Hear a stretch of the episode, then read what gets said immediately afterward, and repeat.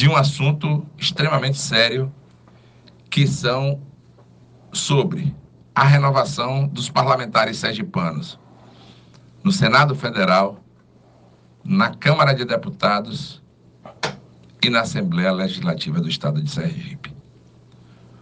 Muita gente pergunta a você se você se lembra em que você votou nas eleições passadas para deputado estadual, para deputado federal e também para senador e governador. Geralmente a gente tem a lembrança de quem a gente votou para o governo, de quem a gente votou para o Senado, mas quando chega na questão dos parlamentares sergipanos, a gente começa a precisar tomar vou me lembrar de um nome que muita gente não conhece, o tal do fosfosol, que era um remédio que melhorava, ou então foscola, que era um remédio que melhorava por demais a memória das pessoas. Temos neste ano uma eleição ímpar. No ano que vem, ou seja, dia 22 a gente vai poder mudar os nossos parlamentares, tanto os estaduais como os federais, como todos de quatro a quatro anos nós temos o direito.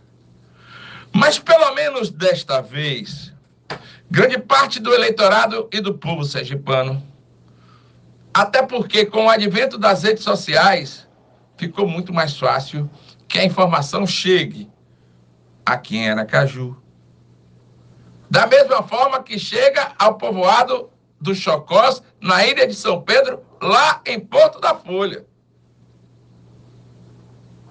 Pela velocidade que as redes sociais imprimem a notícia.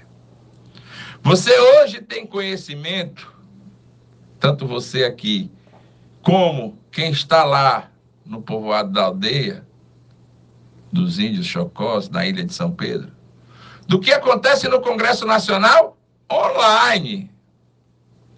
Ou seja, a gente não precisa mais mandar a notícia nem de burro, nem através do correio e muito menos do telégrafo. Então, da mesma forma que o eleitor de Aracaju tem acesso à informação, essa informação está sendo disponibilizada para todo o Estado. Ontem, na minha coluna, que eu escrevo no alonews.com.br, eu detalho os parlamentares sergipanos que se utilizaram do orçamento secreto de algumas verbas que foram destinadas, logicamente, aos poderes públicos para melhorar a qualidade de vida das pessoas. Eu não tenho nada contra recursos oriundos do governo federal que parem nos cofres da prefeitura e que melhorem das prefeituras e que melhorem a qualidade de vida do sergipano. Mas por que esses recursos são secretos?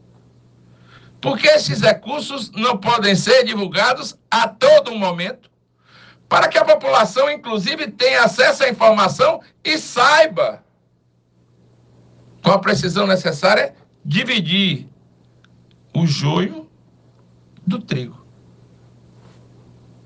Aqueles bons parlamentares que buscam, logicamente, melhorar a qualidade de vida do povo sergipano, daqueles maus parlamentares que tentam melhorar a qualidade de vida própria, da sua família, dos seus parentes e dos seus aderentes. A gente precisa acabar com deputados e senadores que votem a favor de que os orçamentos continuem sendo secretos. A gente precisa acabar com aquela classe política que só pensa como caranguejo. Só cisca para dentro. A gente tem que pensar que os políticos e parlamentares sergipanos possam ter a consciência do dever cumprido, que é a busca de recursos federais para melhorar, sim, a qualidade de vida do nosso agente. E aí eu não tenho medo nenhum de exemplificar e dar um exemplo do bem.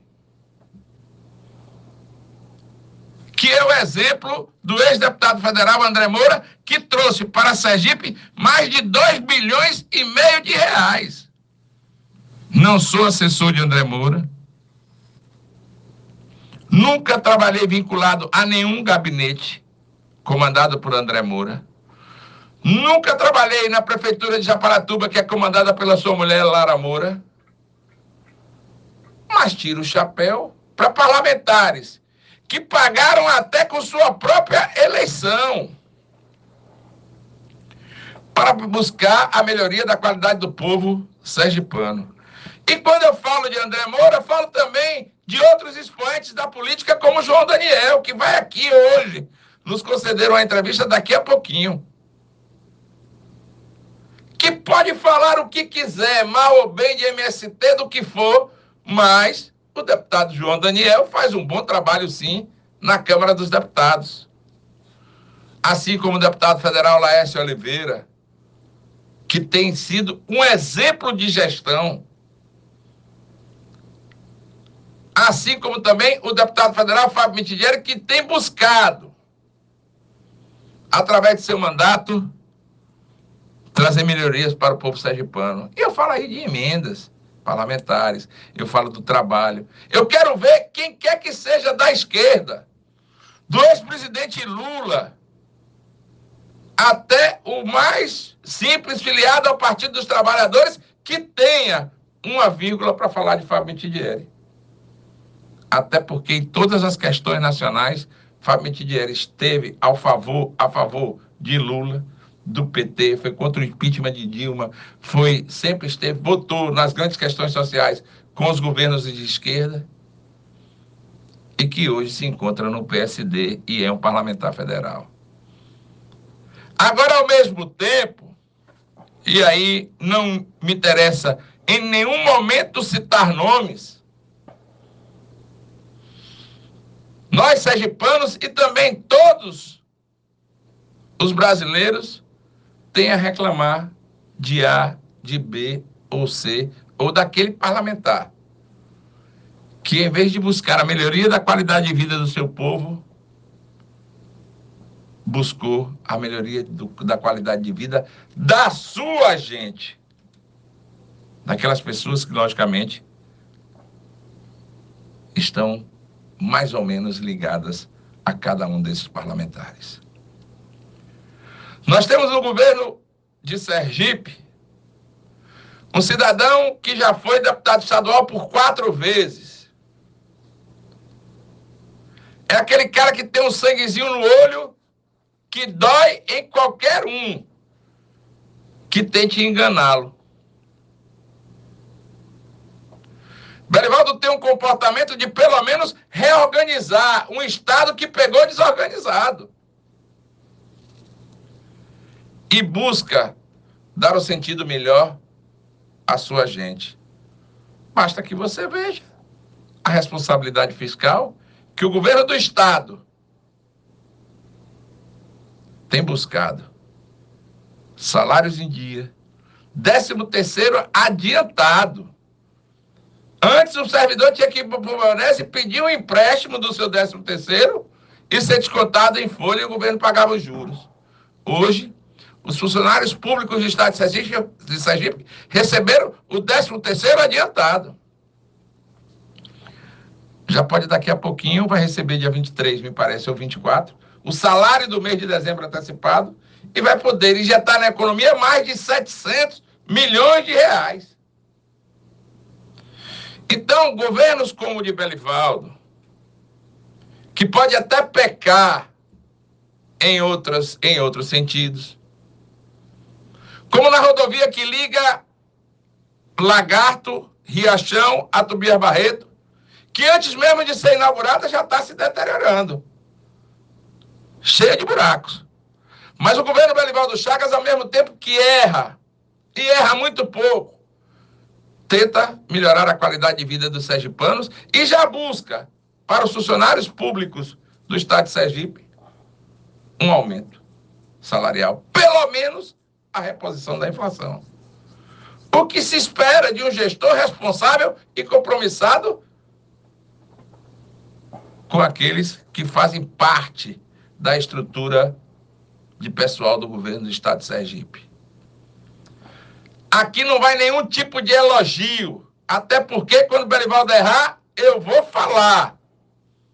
Mas todos nós, sergipanos, sergipanas, jornalistas, radialistas e todo, que, todo, todo formador de opinião que leva a informação para você através do rádio, através dos sites de notícias, tem a responsabilidade de, pelo menos, conduzir com responsabilidade a informação para o seu leitor e para o seu ouvinte, ou então para o seu telespectador.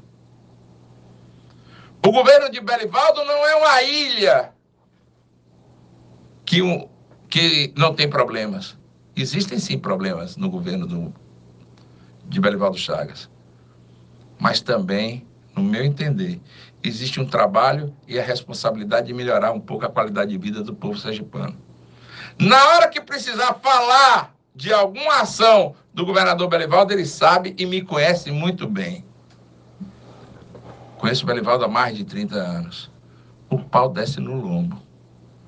Mas também a gente tem que ter a responsabilidade de saber reconhecer políticos da qualidade de João Daniel, da qualidade de André Moura, da qualidade de Belivaldo Chagas, de Laércio Oliveira, de Fábio Mitidieri, de grande parte, ou de uma pequena parte, grande não é tanto assim, porque são poucos, os políticos que a gente tem que colocar dentro de uma rodoma e poder até elogiá-los às vezes.